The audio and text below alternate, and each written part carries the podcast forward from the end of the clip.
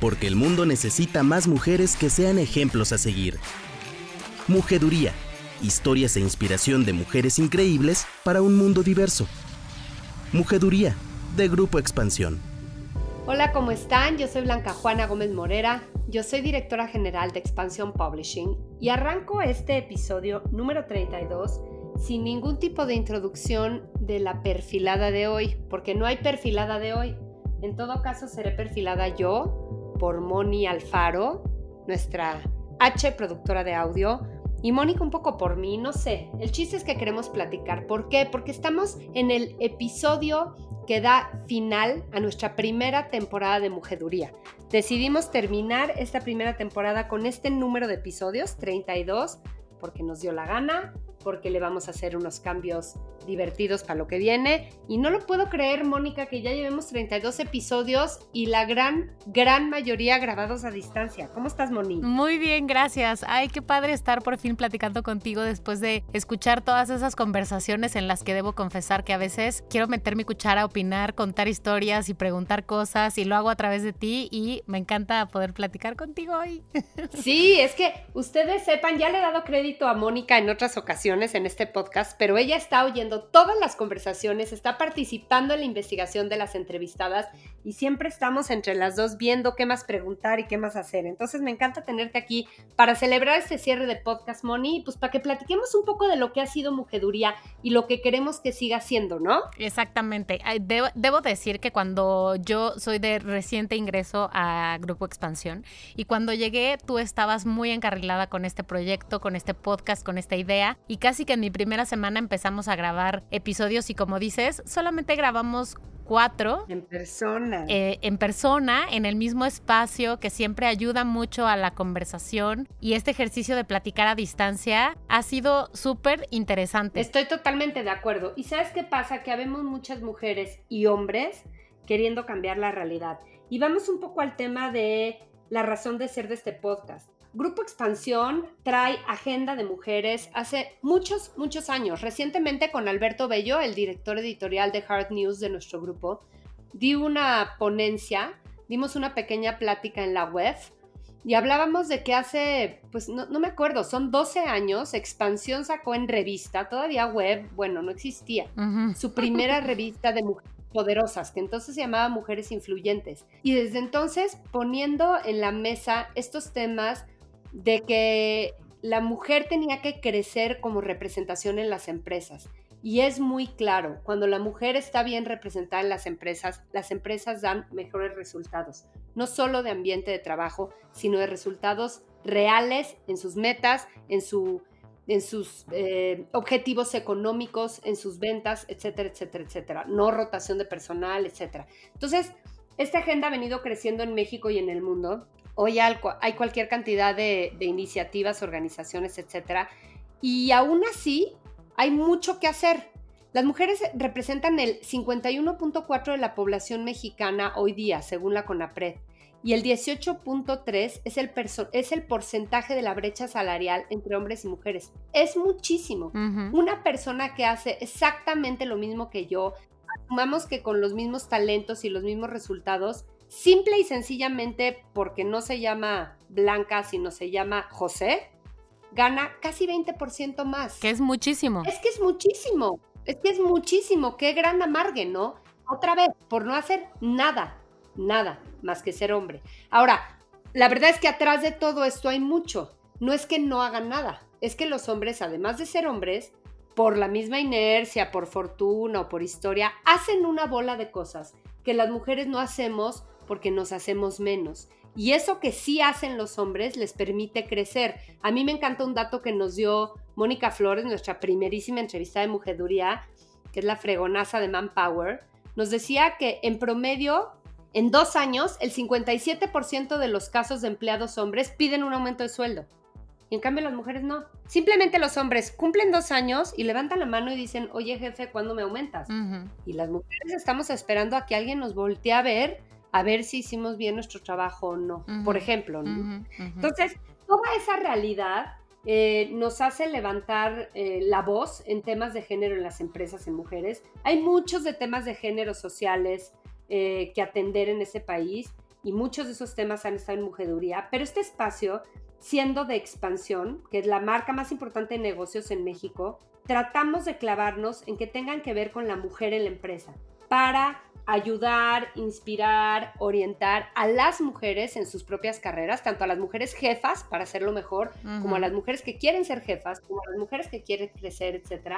Y también a la conciencia general de lo que una mujer en la empresa hace. Entonces, eso es mujeduría y nos ha encantado y yo he aprendido lo que no puede ser en estos 32 episodios. Ya soy peligrosísima de todas las herramientas que tengo y todos los tips y estoy asesorada por las mejores. Han pasado por aquí las mujeres poderosas de expansión y otras que a lo mejor no han aparecido en nuestro ranking, pero son mujeres increíbles. ¿A ti quién te encanta, Moni? Porque Mónica es la que hace todos los mandados, la que está editando la información, la que desmenuza las declaraciones de nuestras entrevistadas, las que investiga por qué tienen que estar o no estar, la que le da el ritmo a quién publicamos antes y a quién después.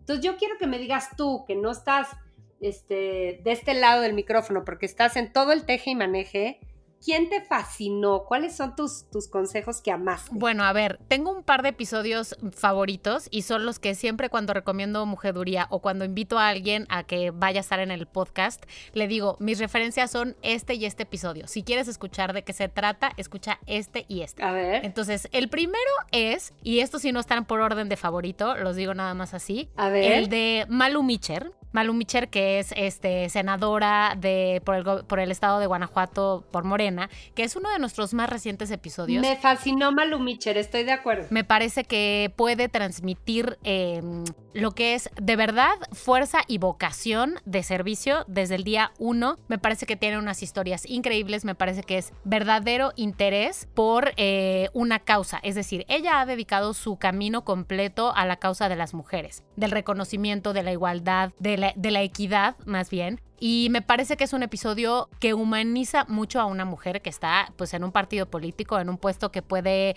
eh, ser muy, muy difícil de llevar al estar pues simplemente con una... Pues sí, con una bandera X. Que, representando un partido político, ¿no? Exacto. Entonces, ese es uno de mis favoritos. Además, eh, si no lo han escuchado, escúchenlo, pero me encanta esta historia en donde ella cuenta que su marido eh, lavaba los trastes en la casa cerca de la ventana y que los maridos de las, de las otras vecinas pasaban y le decían que por favor lavara los trastes lejos de la ventana porque las, las esposas lo veían y luego les pedían que hiciera lo mismo. Y sabes que, que, me encanta que Malu cuenta muchas historias que nos dan risa, pero nos dan risa porque son verdad y una verdad muy triste. Totalmente. O sea, muy dura.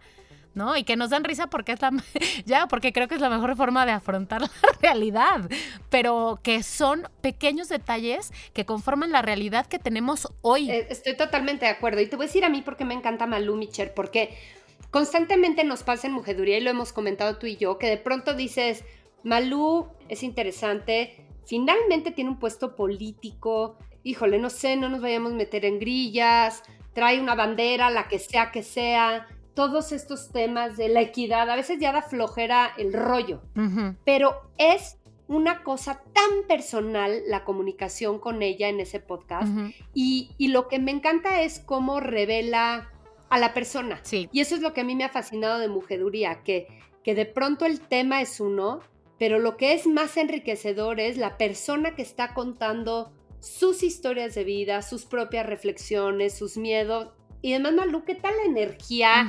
lo, lo, vital, lo inspiradora. Es divertidísima, muy, además, ¿no? Muy divertida, muy divertida. Y además, o sea, como que me parece, esta mujer con esta formación es pedagoga, pero tiene una maestría, pero ha luchado, pero las causas, o sea, la filosofía y la sociología, y tiene todo esto divertido y que aportar sin, sin veneno, ¿sabes? Pero con mucha fuerza. Y en contraste te voy a decir otro de mis episodios favoritos y hago eh, especial hincapié en en contraste, ¿no? Porque tenemos mujeres con perfiles diferentes y con personalidades, que es lo que siempre tratamos de enfocar en, en mujeduría. Tenemos a Carla Berman, que es la VP de Yalo Chat. Carla, genial. Sí, fue una de las primeras mujeres que entrevistamos todavía en persona. Sí. Y digo en contraste porque es una mujer, ah, en contraste con Malu, eh, de empresa, de tecnología. De números, de ventas, de ambiciones. ¿no? Exactamente, exactamente, muy enfocada en eso, en lo, tal vez en lo comercial, si quieres llamarlo de alguna manera, en los ingresos, pero en la estrategia. Y me parece que Carla tiene un par de historias. Yo no conocía a Carla. Tendemos todos a encasillar luego a la gente, porque claro, y ella misma lo cuenta, Carla Berman, viniendo de, de la familia de la que viene, teniendo los padres que tiene, ¿no? Ella misma diciendo, yo he estado muchas veces encasillada en el lugar de la fresa, que no, pero es que ha trabajado durísimo y me encantan las historias que cuenta. Voy a contarla muy brevemente, pero no, no se equipara con escucharla de su viva voz,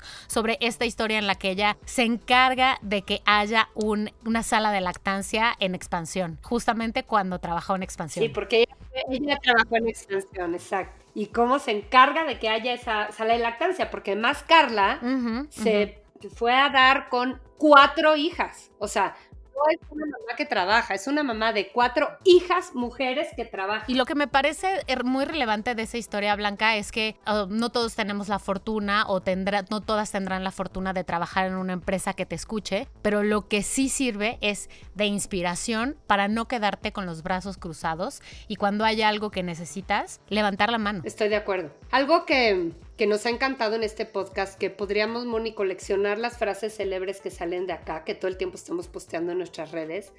Eh, Sandra de Novartis nos citó a Madeleine Albright, que dice, hay un lugar en el infierno para las mujeres que no ayudan a otras mujeres.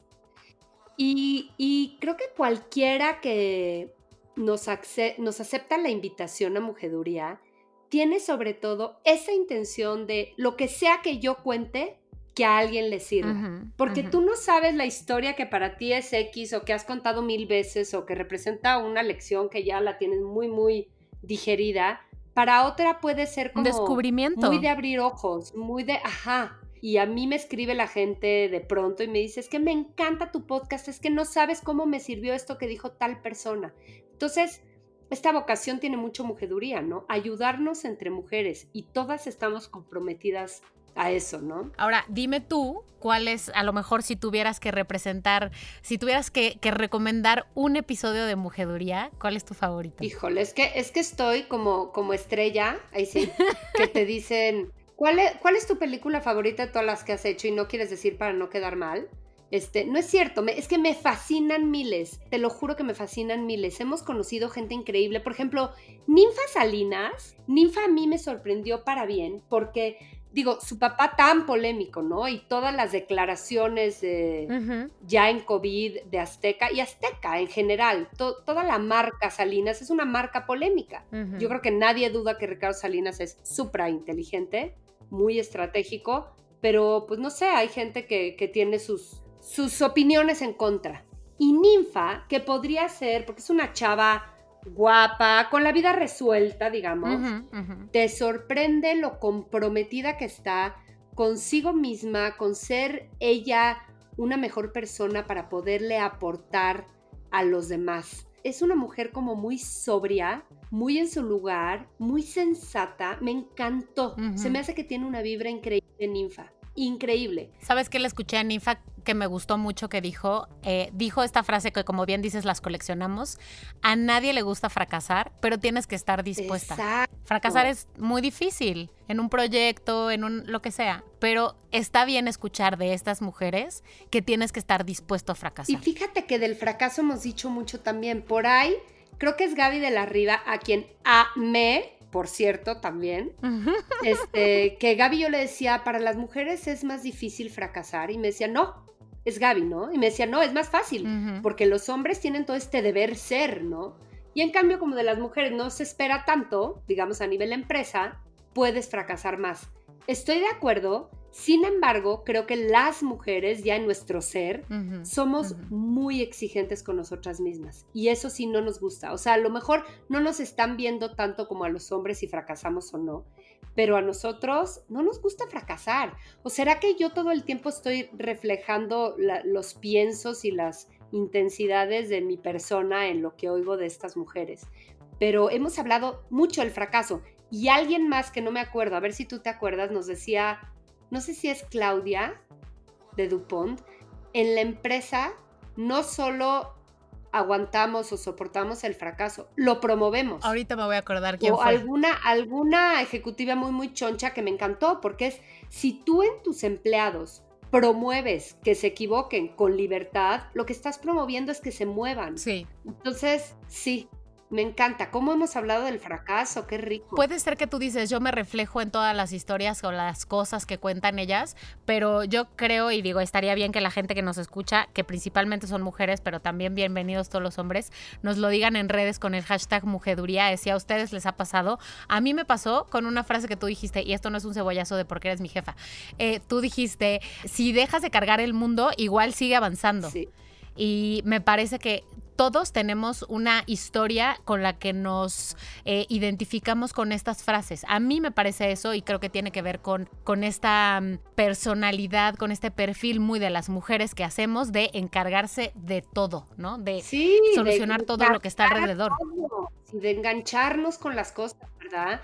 Ese, ese es mi, mi, camino de sabiduría, será ese, soltar, soltar, soltar, soltar y seguir soltando. Otra que yo te voy a decir que me encanta, que además luego fue nota muy, muy poco tiempo después de este podcast, Mónica Maxice. Increíble la entrevista de Mónica, ¿no? Ahí nos confesábamos feministas, porque yo le decía a Mónica que yo no sabía que era feminista. De hecho, yo tenía lo he dicho en otras ocasiones, hasta un pudor con el término, porque a veces es fuerte el término y ser feminista implica ser como muy agresiva en la concepción de mucha gente. y, y, en la medida que he tenido estas conversaciones con mujeres, nos hemos dado cuenta que nada que ver. Ser feminista es ser una persona consciente que quiere los mismos derechos para hombres y mujeres, punto. Y creo que con Mónica fue una conversación de feminismo increíble. Mónica es también tiene una energía brutal. Sí. Y, todos los conceptos de Mónica y toda la forma de ver la realidad me fascina, ¿no? Sí, sí, sí, sí. Es un muy buen episodio. Ese y el de um, Belaine Sanz, también la, la, encargada de ONU Mujeres en México.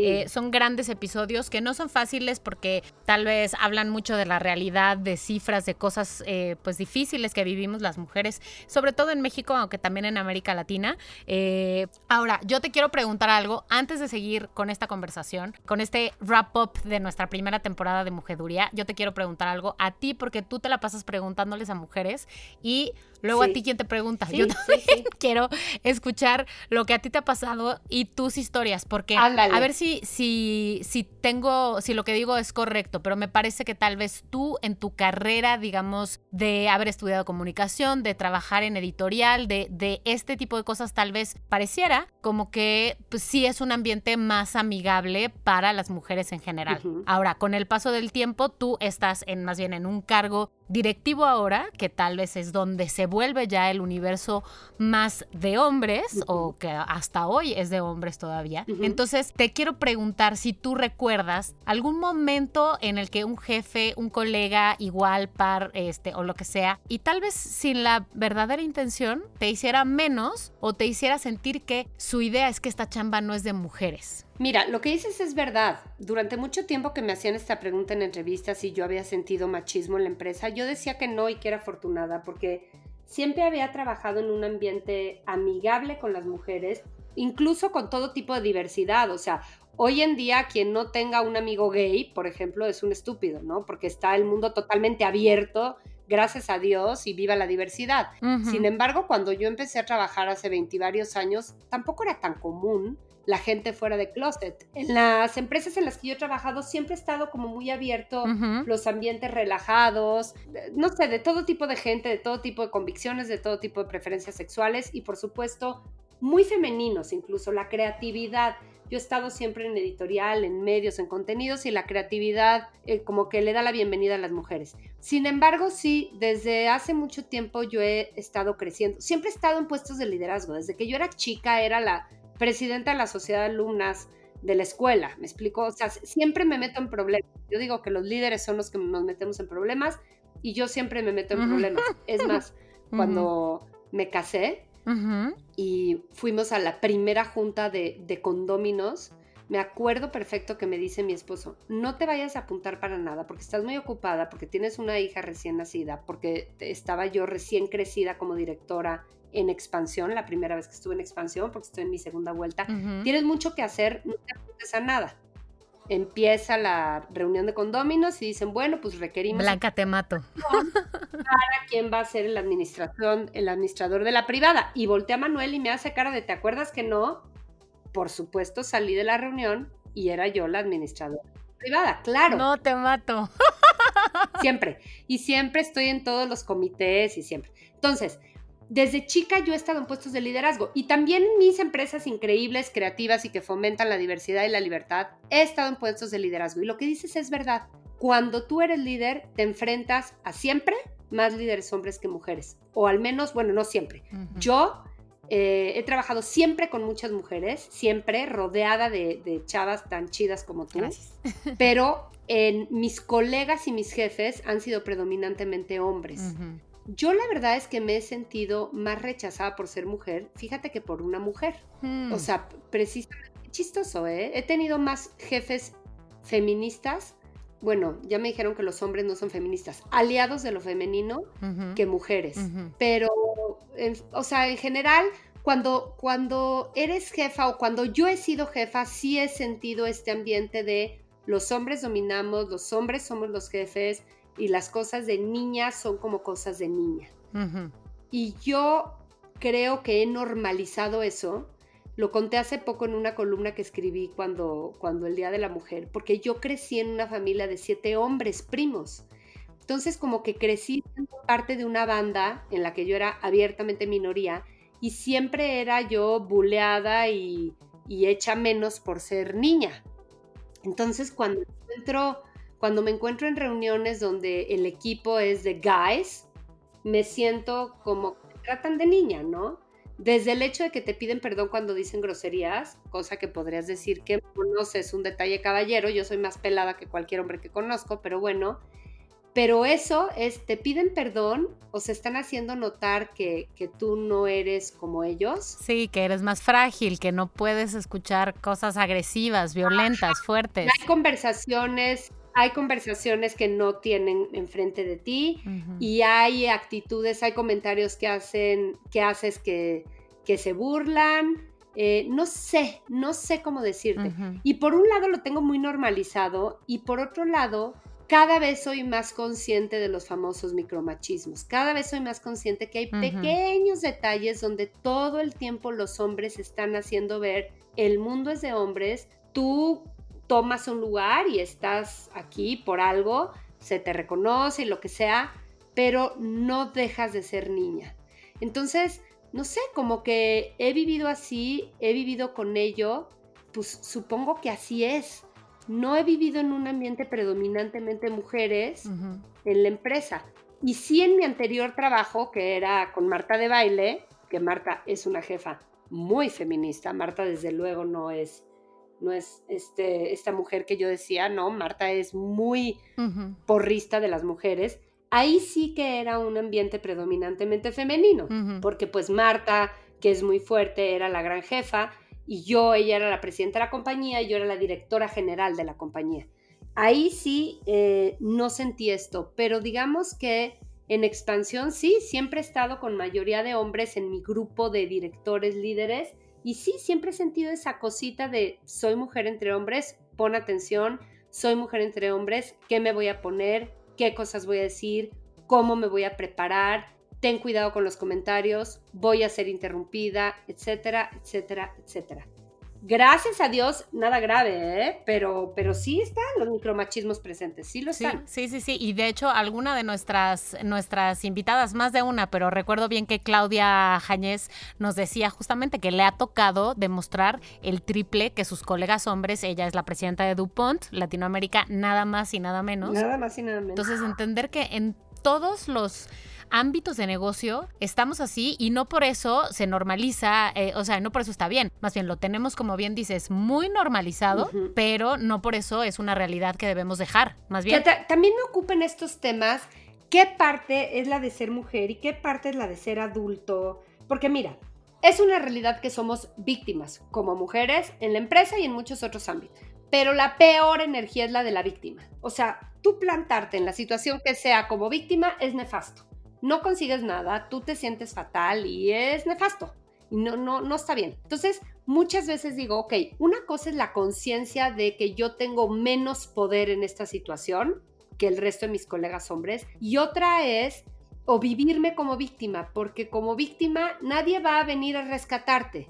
Y tú tienes que tomar las riendas de lo que te toca. Entonces, si lo que nos toca es esta realidad, como que abrazo esta realidad, que sí es más injusta, pero pues que tiene otros millones de, de caminos por recorrer, ¿no? Y también yo digo, qué privilegio ser mujer en esta época, porque además tenemos el camino trazado para ser transformadoras y a mí eso me prende cañón, o sea, ser transformadora de la nueva realidad y poder contribuir a ello, wow. Entonces digo, bueno, en vez de seguir clavando en lo que ganan los otros, las ventajas que tienen, etcétera, mejor pon atención en qué hacen ellos que no hago yo y qué les puedo copiar, qué me tengo que sacudir y ya, sigue adelante, ¿no? Y creo que bajo esa lógica es importante decir, y esto no es una justificación, que ni tú ni yo somos expertas en feminismo ni nada por el estilo, y más bien estamos en esta trinchera listas para preguntar, para poner una ventana a otras mujeres que están con las mismas necesidades que nosotros y para preguntarles a esas que sí son expertas cuál es el trasfondo, cuáles son las acciones, cuál es la filosofía, cuáles son las partes de sociología, psicología que debemos de tomar en cuenta, pero eh, que nos nosotras más bien estamos en el día a día, en las acciones. No ponerme eh, como víctima y más bien trabajar al respecto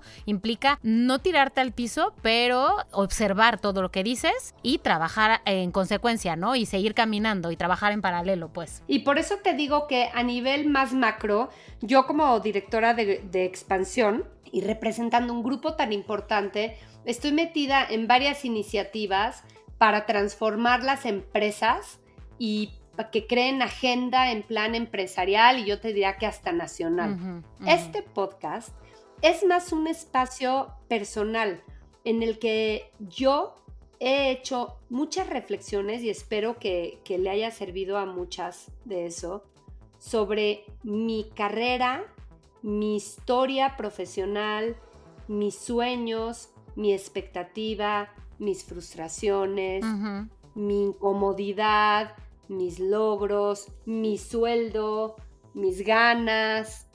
Eso creo que es el gran valor de este podcast. Y yo he tomado unos consejos. Hace bien poquito hicimos a las chicas Pepsi, increíble, a Paula y a Mónica, que de veras, como, como he seguido recomendando su libro, está buenísimo. Porque por ahí creo que es Mónica que decía, cuando se vaya a hablar de tu carrera, tú no vas a estar presente. Paula, Paula fue la que dijo eso. A Paula lo dijo. Entonces, autopromuévete. Consejo muy concreto. Pero lo que me encanta de ese libro son los consejos bien concretos que tú como mujer empleada, mujer jefa, mujer empresaria, puedes aplicar en tu vida profesional diaria, que es el día a día del que hablabas. Ahora, debo decir que, que ellas, o sea, justamente el libro y ellas, por supuesto, tienen un discurso, como dices, ¿no? Muy de autopromocionarse no está mal, cómo vincularte mejor con el poder siendo mujer, pero debo decir que con el que más me quedó, híjole, varios, pero con el que más me quedó es el de Mónica que dijo, eh, no descuidemos nuestro autocuidado. El autocuidado. Es que lo dejamos ir con tal de sacrificar todo lo demás, o sea, con tal de darle peso a todo lo demás sacrificamos por completo el autocuidado, te lo digo a ti, me lo digo a mí. Totalmente, totalmente. Se nos olvida que ser persona es antes que ser empleado, que ser mujer, que ser nada. O sea, si no estás entero contigo como sujeto, decía San Ignacio, que yo soy muy admiradora de San Ignacio, el fundador de los jesuitas, él dice, el sujeto es primero, primero que nada. O sea, no puedes hacer ninguna faena, ninguna misión, ningún nada si tú no estás con tu sujeto en control. O sea, contigo misma, sintiéndote bien, sintiéndote sana, sintiéndote ligera, sintiéndote descansada, sintiéndote motivada. Híjole, qué importante, ¿eh? Yo te voy a decir una cosa que, que creo que es buen espacio para decirlo acá. Yo tengo una personalidad de cocainómana, decía un jefe mío hace mucho tiempo. En mi vida he consumido cocaína, jamás. Pero sí, soy como muy, muy, muy hyper. Tú me conoces, Moni. Sí, sí, sí. Camino rapidísimo. Es más, una vez leí que Yves Saint Laurent decía que las mujeres mm. tienen en sí mismas la decisión de cómo quieren caminar y dije, madres, porque claro, yo veía unas guapas de mi oficina que caminaban en guapa, lento, moviendo las caderas y decía, wow, yo camino a toda velocidad, o sea, que digo, bueno, ¿cuál es la prisa, no? Pero bueno, esa es mi personalidad, tengo mucha, mucha energía, también es una cosa química heredada y también es que la carburo, hago ejercicio todas las mañanas, tengo muchas ganas de comerme al mundo y tal. Pero bueno, mi forma de ser y mi personalidad hace que, que muchas chavas me digan, ¿cómo le haces? ¿Cómo puedes con todo? Porque encima tengo tres hijos y tengo muchísimos amigos, una agenda social llena. Hoy tengo un ex marido que es un gran tipo, un novio que es el novio más lo máximo, un trabajo muy demandante porque dirijo una empresa muy importante con mucha relevancia y tengo mucha responsabilidad con cada una de las personas que, que depende de mí, de la empresa. Entonces, mucho me preguntan qué hago y cómo lo hago. Y la verdad es que yo he ido armando mi historia de una manera muy intuitiva quizá, pero creo que la clave ahora que lo veo un poco para atrás es integrar todo. Yo creo que sí se puede todo. Cuando dicen no se puede todo, pues es una renuncia que a mí no me gusta. Sí se puede todo. Se puede trabajar y ser exitosa y se puede vivir en un lugar lindo y se puede ser mamá y ser una buena mamá y se puede todo. Entonces, creo que es como que la clave, una de las claves es integrar y por integrar creo que se trata de no rechazar nada de lo que te pasa. Es decir, no sé si te pasa, Moni, pero muchas decisiones las tomamos con miedo muchas veces estamos incómodas presentando algo para lo que no te sientes suficientemente preparada. Muchas veces nos sentimos en falta. O sea, si estoy en mi casa, estoy en falta en la oficina porque no he entregado esto y porque mis compañeros van más rápido que yo. Y si estoy en la oficina, estoy traumada porque no he tenido a tiempo los útiles de mis hijos y no he leído todas las circulares. O la comida en mi casa está. Si voy a casas de amigas y sus casas son divinas y su comida perfecta o, voy de viaje con el novio y siento que no estuve suficientemente guapa y ejercitada, ¿me explico? Siempre ese, ese como estar alta o sentirnos insuficientes, yo creo que es un poco parte de la condición de ser mujer hoy en día. Y creo que asumirlo como empezar a, a integrar eso en nuestra piel es un buen consejo. Porque si tú dices, bueno, así es y así me voy a sentir, y me voy a sentir cómoda con la incomodidad o cómoda con el miedo o cómoda con no ser suficiente, empiezas a, no rechazar y a no querer meterle perfección a tu vida y siempre estar mal, sino decir esto es parte de, esto es parte del juego, yo quiero todo, todo se podrá a cachitos y va. Recién tuve a mi primer hija yo estaba con el tema de, yo siempre trabajaba muchísimo, pero ahora sí ya tuve un bebé. ¿Ahora qué? ¿Voy a seguir trabajando? ¿No voy a seguir trabajando? ¿Qué tanto voy a trabajar? Y me acuerdo que mi cuñada me dijo, mira, todas las mamás sentimos culpa. Entonces, si tú tienes una buena chamba, por lo menos siente culpa, pero gana dinero. Y me encantó porque dije, claro, o sea, me dijo, de la culpa de madre no te la vas a quitar. Porque la que no tiene culpa por estar en la oficina tiene culpa porque precisamente no está trabajando y no peló tanto a sus hijos y no jugó con ellos y no hizo rompecabezas, ¿no? Entonces decía, siente culpa, pero sigue ganando dinero.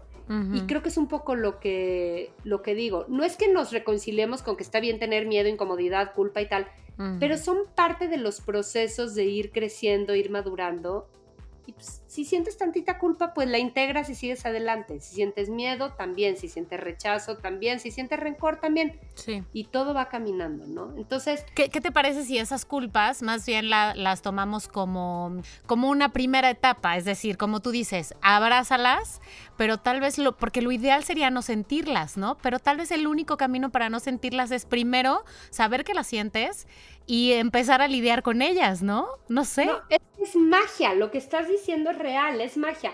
El peor camino para quitarte algo es querértelo quitar y estar en la necia. Cuando tú abrazas algo y lo asumes como parte de tu realidad, te lo juro que de pronto como arte de magia dices, ¡Eh! ya no siento culpa. De repente dices, madre, ya no odio a esta persona que odiaba yo tanto. ya no me preocupa tanto esto. Cuando estás en la histeria de rechazar, rechazar, rechazar, rechazar, como que, no sé, si yo ahorita te digo, Mónica, no vayas a pensar en un camello, por favor, no pienses en un camello. Un camello no quiero que llegue a tu mente. Ya tienes al camello ahí metido. En cambio, si tú lo, lo dejas otra vez, integrarse como parte de tu ser, permitir que atraviese tu ser y saber qué va a pasar, que así como entró va a salir. Totalmente. bueno, es culpa, perfecto, se quitará, es miedo, se quitará, verlo de frente, no negarlo y se va a quitar. Y te digo que últimamente cuando me dicen mucho, ¿cómo le haces? ¿Cómo puedes? Pues voy pudiendo, voy haciendo, porque todo, todo se va a acomodar, y sí es increíble trabajar y trabajar fuerte y crecer y ganar dinero por ello. Y sí es increíble tener una familia exitosa. Y sí, mis hijos están padres y están bien educados y luego los quiero matar. Pero bueno, son niños felices.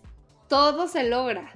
Todo se logra. Es verdad, es verdad. Y, parte de lo que creo que hablamos mucho aquí es eh, también las realidades que cada una quiera tener son válidas, ¿no? Es decir, si tú lo que quieres es todo esto, comerte al mundo entero y demás, pues adelante, ¿no? Es súper válido que hagas todo lo que esté en tus manos para eso si hay otras mujeres, como las hemos tenido, mujeres que han decidido enfocarse al 100% en su carrera y no tener hijos, que no implica eso, ojo, no tener familia, porque las familias se tienen. Simplemente no tener hijos o sí tener marido pero no hijos, o sí vivir en pareja pero no hijos, o, o no vivir en pareja pero tener hijos, o sea, o todas las modalidades de efectivamente que se pueden, mujeres que deciden ser madres de tiempo completo, aquí el punto es que todo se puede hacer mientras sea lo que tú quieras y no es porque has decidido que alguien más decidió por ti que ese era tu destino, sino porque tú lo decidiste. Y la otra es que la vida está prendida.